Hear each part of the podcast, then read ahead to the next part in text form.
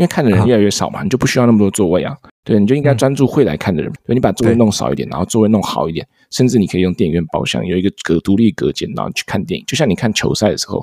会有那种二楼的包厢嘛，然后你可以在里面 VIP 对那边吃喝玩乐。欢迎收听台客美国去，每周带你认识最新最有趣的 technology。我是川艺，我是 Tony。这个本集节目开始前，请大家到各大 podcast 平台 Apple Podcast 或 Spotify 帮我们订阅、按赞我们的 podcast。Tony，这个上上礼拜那个电动车那一集，我们不是有个 Q&A 嘛？嗯、就是说，对，问一下观众他们喜欢哪一台电动车。对，然后这个。鸿儒又回我们几点，帮我们补充几点电车的优点，帮大家念一下。第一个，他就是说这个加速够快，很爽。就因为那个电动电电动车它是用马达，对，所以它那个对扭力比较大，所以低速的时候那个提速比较迅速。对，这个我我可以背书，这个贴背感是马上就出来的。然后第二点，它就是说家里就是假如你是有车库，然后可以自己有插头充电的话。就你就不用担心没电，就每天晚上你放在那边就可以充电。对，然后最后一点，它就是说电通常比油便宜，然后而且整体那个电车的保养也会比油车便宜，因为不用换机油啊那些有的没的这样子。对，然后鸿儒说完这三点这个优点呢，感觉他应该是会买电车的人，对不对？对。The surprise motherfucker，他最后讲，但是没电的焦虑还是深入人心，所以他已经换回 RAV4 了。靠北，他这个人家都是从油车往电车换，他他倒退，从电车换回油车。这鸿儒鸿儒是我前室友，然后他。他应该是算我们身边很很早换那个特斯拉的，然后我记得他当时刚毕业，然后找到工作之后，他就马上给那个 Model Three 就给他定下去，所以哦他可能使用的时间还蛮长的，所以蛮有趣的，跟大家分享他他的观点。但但但我们最近这边有一个人从油车变电车了，对对对，这个那个录音的前一个晚上呢，睡觉之前划个手机嘛，然后划划划看到那推特有人说什么哦，特斯拉要大降价。然后，然后你知道推特很多那种假新闻嘛？嗯，对。然后我就抱着那个半信半疑的那个心态，然后上特斯拉的网站一看，我、哦、干，真的真的大打折，跳楼大拍拍卖，就从来没想到买车还可以打八折买车。Model Y 呢，从原本六万五千块，然后打折打到五万二，你就直接给他刷下去吗？没有没有没有，经过一个晚上的深思熟虑，第二天下午就给定下去，干哦。冷却一下，不要冲动消费。就是那个做任何重大决决定之前，先靠一枪，保持绝对冷静。但还是刷了。当然，这个主要的原因好像还是说，因为它那个产能过剩，好像之前买的人比较少，太贵，可能经济不好，然后又价格偏高，大家就不愿意买。然后另一方面，它那个美国呢规定，二零二三年你假如要拿补助的话，然后 Model Y 和 Model Three 的话，这个产品线是必须价格要低于五万五千块。才可以拿到七千五百块的联邦电车补助，这样子，所以他就想，一方面产能很多，库存太多要销库存；另一方面我也要符合联邦的这个补助，所以因为这样才会刺激消费。是的，所以我猜最近应该很多人订 Model Y，到时候路上你就可以看到满街的 Model Y 跑。现现在已经很多了。Tony，这个最近美国疫情就好转很多，几乎已经快结束了。你最近有去电影院看电影吗？有啊，我最近。前一阵子去看的那个三 D 大片《阿凡达二：水之道》，那个詹姆斯·科麦隆，对，詹姆斯·科麦隆的片，感想如何？就是经典的詹姆斯·科麦隆大片，就一定要超过三个小时，膀胱爆炸那种，膀胱摧毁者，真的，就你去电影院就在那边要喝饮料，然后喝一喝，然后。然后，然后想说，哦，想上厕所啊，怎么还没有结束？那你去看的时候，你觉得那个电影院的人多吗？诶，还好，我那天平日晚上，然后这算是一个不大的影厅，是三 D 的，我们看三 D 版的，可能只有二二三十个人吧，蛮少的，算偏少，因为整个影厅坐嘛，应该可以坐个一百一两百个人。就为什么问你这个问题呢？因为就是我最近。每次经过电影院的时候，都电影院门口就相当冷清，每次都只有小猫两三只，然后就觉得电影院的热度好像相比以往降低很多，就包含在疫情之前了。所以今天就想要跟你讨论一下这个到底是什么原因造就这个愿意去电影院看电影的人越来越少？然后电影院面对的挑战是什么？然后他们有做出什么样的应对？然后我们可以讲一下我们的心得。假如是我们想要打造一个全新体验的电影院，该怎么做？嗯，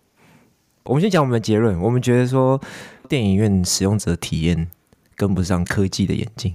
这才这是最大的问题。然后才会造就大家越来越不想去电影院。我们接下来就是跟大家讲一下，我们觉得原因有哪些。那我觉得你讲科技眼镜的话，我觉得第一点可以从这个家庭的这个剧院系统，因为科技的演进，然后设备变便宜，所以大家的系统能有效的提升。对，所以就变成说你在家也可以看到品质还可以的电影，然后大家就会想说，哎，那我就在家看就好，还舒舒服服的躺着看，然后想吃什么就自己买，然后就不用去电影院买票，然后那边挤来挤去这样子，可能也不不用挤来挤去啊，现在都没人。因为我感觉现在卖点卖电视很便宜，我那天买了一个四十二寸的一个 Toshiba 的电视，因为我想要放在地下室，然后那个边骑脚踏车的时候可以边看。然后我你知道我花多少钱吗？花多少？一百五十块。多大了？大概四十二寸，蛮便宜的。然后我就记得以前我们小时候，大概国中的时候买，家里买了一个新的 Sony 的电视，反正也是四十几这个 range 的，嗯，然后好像是两万块台币，当然那个等级可能会有一些出入了。你这个大小呢，其实你就花很少很少的钱，就可以买到一个尺寸还可以的电视。这倒是啊，你看电影院为什么会出来？电影院出来的原因就是以前大家没有 家里没有电视这种东西嘛。对对对 对，然后所以椅椅子才要做一排一排一排，这个 规模化最佳范例。然后后来电视出来，然后电视越来越便宜，环绕音响出来，音响越来越便宜，让大家觉得哦，我在家里就有类似电影院的效果。然后旁边还不会有人随便在那边开手机啊，或者是打呼啊，稀稀疏疏讨论剧情什么的。对对对对对，所以所以这个这个是蛮大的原因啊，因为这个人越来越少，这个问题是疫情前就发生的。其中一个原因就很明显，就是这个我们应该说这个硬体设备的提升。好，那 Tony 第一个硬体设备讲完，我觉得可以就软体方面，我们来做延伸，就包含这个现在当代最流行的串流影音媒体造成电影院的影响。嗯。就我觉得这一点就是说，因为现在串流媒体很盛行嘛，比如说最屌的 Netflix，其实你在上面其实可以看到超级多内容，就是比起可能十年前可以看到百倍以上的内容。嗯、所以然后我觉得有一点就是说，这是每个人的时间是有限的，就可能你一到五工作繁忙，然后周五晚上好不容易一个时间可以看电影，对，那你假如是选择在 Netflix 上面看电影的话，你就不会再有时间去电影院看电影。比如说可能百分之五十的人选择在家里看串流。电影院相对之下就少百分之五十的人，对啊，这些新起的串流平台其实就是新的制片公司，他们提供你更多电影的选择，只是这些电影没有在电影院上。就比如说 Netflix 的什么那个 The Irishman，就是爱尔兰人，所以你就会选啊，哎，我今天要看这个爱尔兰人，还是要去电影院看什么阿凡达？阿凡达，嗯，然后你可能最后想啊，算了，我就留在家里看，你就放弃了电影院这样。然后这这也是一个原因，就是串流兴起之后带起来的一个现象吧。没有，我想要另一点就是说，这个除非你是很喜欢追那种最新的电影，所以你才需要去电影院，不然其实 Netflix 上面也有很多那种旧的那种好莱坞大片，譬如说我刚才看了一下，什么变形金刚啊，嗯、什么零零七啊，还有这个 Imitation Game 模仿游戏，就是那些很著名的电影，它在电影院档期下之后，它其实有在 Netflix 上映。对啊，这这倒是啊，这个就是你你以前会去租 DVD 吗？一样的概念，一样的概念啊。然后第三个，我我就可以就这个周边的这个影响来讨论。就我觉得现代社会有太多的娱乐在大家的手边，发现大家很难专心在一个呃电影上面。比如说现在你可以看 YouTube 啊，或者有些人喜欢看 TikTok、看抖音这样。嗯，我觉得有一点啊，就是说大家感觉这个能专注的时间就越来越短。就是时间越来越碎片化，尤其是现在这个 YouTube Shorts 跟这个 TikTok 的的这个盛行，就变每一个影片只有十五秒，所以大家就很难再花三个小时坐在要么是串流或是电影院面前，然后把整个电影一次看完，然后不拿出你的手机。那我以我自己的例子的话，我最近很常做的一件事情就是打开 Netflix，然后不知道看什么，然后就随便选一片，想说啊看看好了，然后看了五分钟觉得啊好无聊哦，然后又不想找新的，然后就拿出手机开始滑。然后 Netflix 就当就当背景在那边放，然后其实在滑手机这样子。那前面三点讲那么多，最后一点其实是算是一个催化剂，一个把电影院打到谷底的，就是一九年底开始到二零二一年的疫情，然后其实疫情对哈电影院影响是最大的，因为包含各种防疫政策，可能一开始不能进电影院，然后后来可能稍微放宽，就是说有限制限度的情况下，对。大家可以看电影，但是因为是有限制的嘛，所以人数确实是大大的减少。这边就是跟大家分享一个实际的数据，不要说我们都就是 自己感受。二零一九年就疫情前，全球的这个票房，票房就是电影院卖票赚的钱，票房呢四百二十亿美金，然后平均那一年平均一个人有进电影院的人，一个人会看四部电影。然后疫情那一年，一开始不是都不能进啊，什么封城啊，然后电影院关起来，差点破产啊。那一年接下来后来有开，所以那一年的营收只有一百二十亿美金，全球就直接四分之一。这是单纯疫情影响嘛？那二零二一年疫情稍微会稍微比较好一点，呃，基本上电影院没什么限制，但是那一年下来，电影院的营收只有两百一十亿美金，也就是说跟你二零一九年比只有一半。就一个人进场一年就一部电影而已，还是没有回到以往的水准。对，没没有回到以往水准，就疫情打趴了，然后他就起不太来。暂时啊，可能过了个一两年，可能稍微会。不过就是以就现在来说，我觉得疫情蛮关键的，因为又像我疫情之前，我是我们这个 AMC 的会员，AMC 就是美国最大的连锁电影院，那么推这个订阅制。十五块一个月，然后你每个礼拜可以看一部免费的电影，任何的 IMAX 什么四 DX 什么都可以。我那时候我跟我同事都还会下班之后一起去，因为我们每个人都有，所以我们就组了一个小团体，然后我们就揪团这样，哎，要不要去看电影？然后但是疫情之后就没了，那个 A AMC 还会直接说，哦，我们帮你暂停了你的订阅。哦、这么多这么贴心，没有白收钱。然后等到等到那个电影院开的时候，我们才会帮你就是。自动恢复这样子，但是疫情回来之后我就退掉了，后来也没有没有再去看，就变得比较少。呃，因为主要是因为我家附近没有 AMC 了，所以哦，对 okay, 对对，嗯，我觉得啊，我自己有点被习惯上的根本的改变，就以前都会去想看电影，后来因为疫情关系没有办法看电影，所以就已经习惯在家看串流媒体，哦、所以就变成说那个习惯改不回去。好，我们刚刚讲完这个四大原因，呃，家庭剧院的软体硬体的提升，跟疫情，还有娱乐选项变多，其实这些越来越少这些因素对电影院有有一些影响。那第一个影响呢，就是他们跟制片公司的关系出现了非常大的变化。OK，那这个变化是什么？这个变化第一个就是电影上映的档期一直在缩短，一直在缩短的意思就是，我们先解释一下，就是电影院制片公司。基本上以前就是狼狈为没有，不是狼狈为奸，不能这样讲，就一个制作一个播放，OK，共生的概念，共生的概念，他们会讲好，他们说做出来的电影，我一开始给电影院播播一段时间，然后我接下来等到你下档不给你播之后，我再去卖周边，我再去上串流或者是推 DVD，他们讲好了，他们给他一个独家的时间，就只有这段时间，全部人就要去电影院才可以看到影片。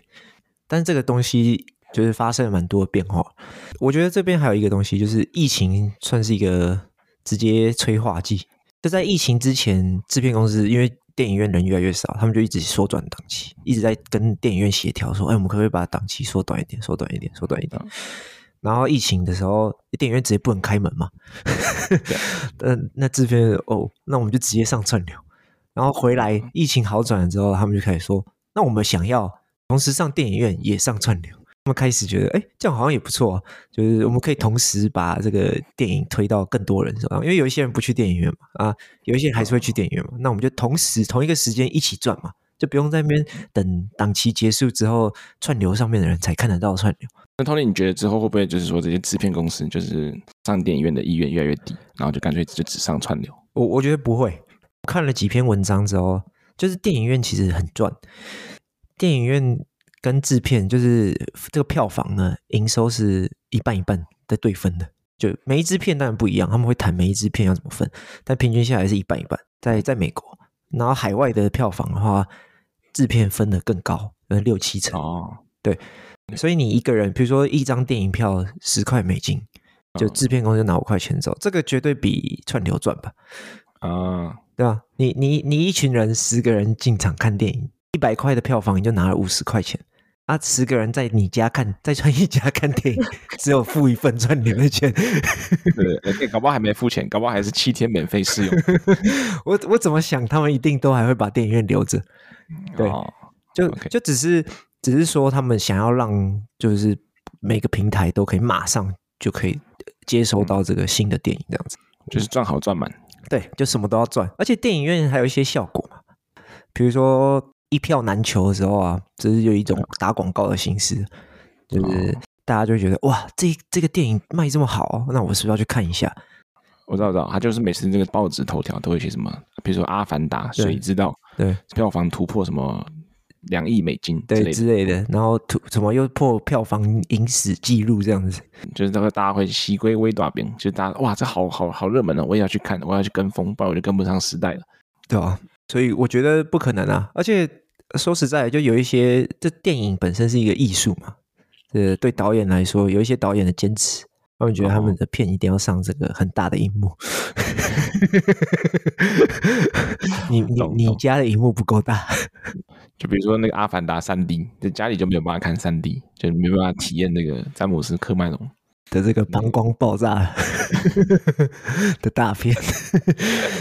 那第二个影响就是，电影院总是要进步嘛。不然，全部人就留在家里。他们一直在跟这些科技公司合作，推出新的这种声光效果，就是让你家的家庭剧院跟不上。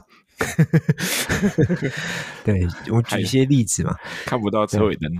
看不到车尾灯的那种科技。嗯、比如说四 DX，原本三 D 的画面是立体。嗯，四 DX 就是椅子会动，哦、然后可能有时候会喷水喷雾。那有一些听说电影院还会有那种气味，哦、就是跟着跟着电影的营造出来的气味，我是不知道有什么，比如说什么屎味，电影院有人放屁，对，对，对，对，对，流浪汉的味道。之类的，就让你有。不同维度上的感受，其实对四 DX 有抱持着很怀疑的态度，因为这个东西已经已经做很久了，就是感觉从小学到现在就一直有什么四 DX，但是感觉就是你要完全融入到电影里面，其实很困难，因为它就是一同一套硬体设备，然后你要去应用到不同的电影上面，其实我觉得就是久了之后，观众就觉得说啊，不是每次都一样，就是一动来动去，然后。喷点水，喷点雾，好像也不是说 多么新奇的这个，就是没有办法按照不同的电影有克制化的，就没有办法制造更新奇的体验。我觉得，嗯，对啊，这这倒是啊，这个弄弄巧成拙的话，就很像，就会让你出戏。但是他他们推出来是好的啊，我觉得就是你总是要给观众不同的理由进场嘛，对啊，就一个噱头吧，对啊，啊，他们一定会越做越好嘛。就是总是会改进，但是这需要时间。但我意思是说，至少他们敢推出来，敢让大家试试看。好，拭目以待。然后我还看到另一个很有趣的，就是其他的影响，嗯、就这个全美最大的这个电影院集团 AMC 呢，他们就受不了了，看到串流媒体的兴盛，嗯，他们就打不赢，就决定加入他们，自己也推出了最新的 AMC Plus，他们自己也创了一个新的影音串流平台。我记得这个是在疫情的时候他们创立的样子，可能以前就有在打算要在策划，但是在疫情就是像你说的一个一个催化剂，然后让这 AMC 平台加速的产生。然后比如说你在北美的话要看这个《绝命律师》，嗯，就是这个 Breaking Bad 这个《绝命毒师》的这个延伸，然后你就只能在 AMC Plus 上看到，所以它就会有独家买断一些影集，然后大家就一定要购买 AMC Plus。可以去，要、嗯啊、不然就是你要用 NordVPN 跨境追剧，你 要跳跳回台湾的 Netflix 才能看到《绝命律师》。我没有叶配，我没有叶配，我们没有收钱，没收啊。对，所以就这些电影院其实也是跟制片公司打一样的算盘，就是多方收入。好，我们刚刚讲那么多，就是人越来越少这件事情。所以你觉得电影院要做什么改变？就我觉得电影院就变成不能单纯只是看电影，应该是要一个电影院的体验。OK，知道吗？就譬如说，他们现在不是有这个 A List 嘛，就是会员制嘛。我觉得可以用一个更新的会员制，就你可以一个月花一个钱，然后就可以任任意看，然后吃喝全包。嗯、这个英文呢叫 All Inclusive，这我在那个去 Cancun 的时候学到的。因为这些大人的消费力总是比小孩子多嘛，对不对？你有那种情形，就是小时候去那个妈妈带你去电影院看，然后就妈妈我要吃这个不行，妈妈我要吃这个不行，这个是蛀牙。对，然后长大之后，你手中有自己掌握的权利，你就干我全都要。然后你只要可以票到底付一个钱，然后就可以要吃爆米花，要吃热狗，要吃鸡拿棒，要喝饮料，都可以喝到爽，无限畅饮这样子。然后你可以看一看，然后出来买，或者说看一看，然后你可以在里面有 app 帮你点单，直接把你送到你的座位上，边看边吃，嗯、对不对？对。然后就整个电影体验就非常舒服，然后甚至你还可以跟这个 arcade 结合，就是游乐场。因为像我们家旁边这个 AMC 附近有个 Dave and Buster，就是有点像那个汤姆熊，就是变成说有些人可能带小孩子看完电影出来，然后可以用同样的票价继续在旁边的游乐场玩，然后整体就可以说一整天这样子弄下来，把这个体验提升上去，就是变成说你这个体验是在家里或其他地方体验不到的。第二个，我觉得另一点就是可以设立这个电影院包厢，因为看的人越来越少嘛，你就不需要那么多座位啊。对，你就应该专注会来看的人，所以你把座位弄少一点，然后座位弄好一点。甚至你可以用电影院包厢，有一个隔独立隔间，然后去看电影，就像你看球赛的时候，会有那种二楼的包厢嘛，然后你可以在 VIP 对那边就吃喝玩乐，对，然后你就一样电影院盖一个包厢，然后后面有放一些这种 buffet 炸鸡、薯条，然后可乐鸡，然后大家要吃就自己走后面去拿，然后那空间是跟别人独立隔开的，你也不会像你说受别人影响，别人讲电话啊，然后别人抠脚啊，然后别人聊聊天的声音，然后手机震动，然后去影响你看电影的体验。啊，包括你在这个包厢里面呢。那你也可以跟你的朋友在里面讨论啊。剧情这样子，因为你你在里面有时候你现看到一个哇好特别，然后你很想要抒发你内心的这个激昂澎湃的感觉，但是因为受于这个电影院的礼节，然后你不方便说出来，对，你就不要你干你要忍到那个电影院结束之后，然后说啊刚才太好看了，然后然后或者说你出去的时候，甚至你都忘了，哎，我刚刚要说什么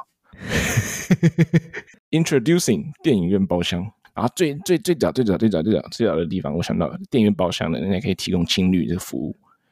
啊，提供什么服务我就不说了。然后都讲完了，换你点到点到为止。为止包厢这概念不错啊，因为你是跟你的好朋友一起去看啊，不不受其他人影响。对，我自己觉得是这样啊。你说再把声光效果弄得多好啊，或者是票价弄得多便宜？我觉得人人的感知是有一个极限在的，就是声光效果弄到多好，就是一个你没办法再体会。对，然后我自己觉得他们可以做，现在可以做的事情是，呃，比如说浮动票价，嗯，就票价不再是一次入场就是十块钱，或者是 IMAX 就是二十五块，哦，你可以看说人多或人少来决定你的票价，就跟球赛一样。哦，对，因为因为比如说一张票变成五块钱、两块钱。你可能就会想说，好，我就去一下，就是蛮便宜的。就比如说，有时候你串流刚上的时候，它是需要你额外花钱租二十四小时，比如说一一部七块钱或什么，那那个就跟电影票差不多价钱嘛。那如果你的浮动票价的话，你应该会吸引更多人去，而且会让一些小电影也有这个获利的空间，这样子。好，Tony 说了那么多，要不要说一下今天的结论？今天结论早就讲过了，不过我们还是再说一次，就是这个电影院使用者体验实在是跟不上这个科技的演进，所以所以就造成越来越少人去电影院这样子。然后我们帮电影院提供了一些想法，然后假如有电影院从业人士，可以欢迎拿去用、嗯、，for free，免费。对，没有，我自己讲一讲都觉得。好像去开一家电影院，可能看到钱之后就就算了。我觉得两点来，我觉得那个电影院包厢跟浮动票价其实是最最好的体验。嗯、好了，那今天差不多就到这边，一样就是大家收听完，假如觉得我们 podcast 有趣的话，欢迎把我们的 podcast 分享给你身边的亲朋好友，然后别忘了帮我们 podcast 按赞、追踪，可以留言给我们五星好评，Apple Podcast，Spotify 也可以五星好评。最近对 Spotify 也可以留哦。Oh, 讲一下 Q&A，熊熊忘记。我们这一集的 Q&A 就是问大家上一次进电影院是什么时候，看了哪一部电影。好，那一样感谢大家今天收听，我们下礼拜见，拜拜，拜拜。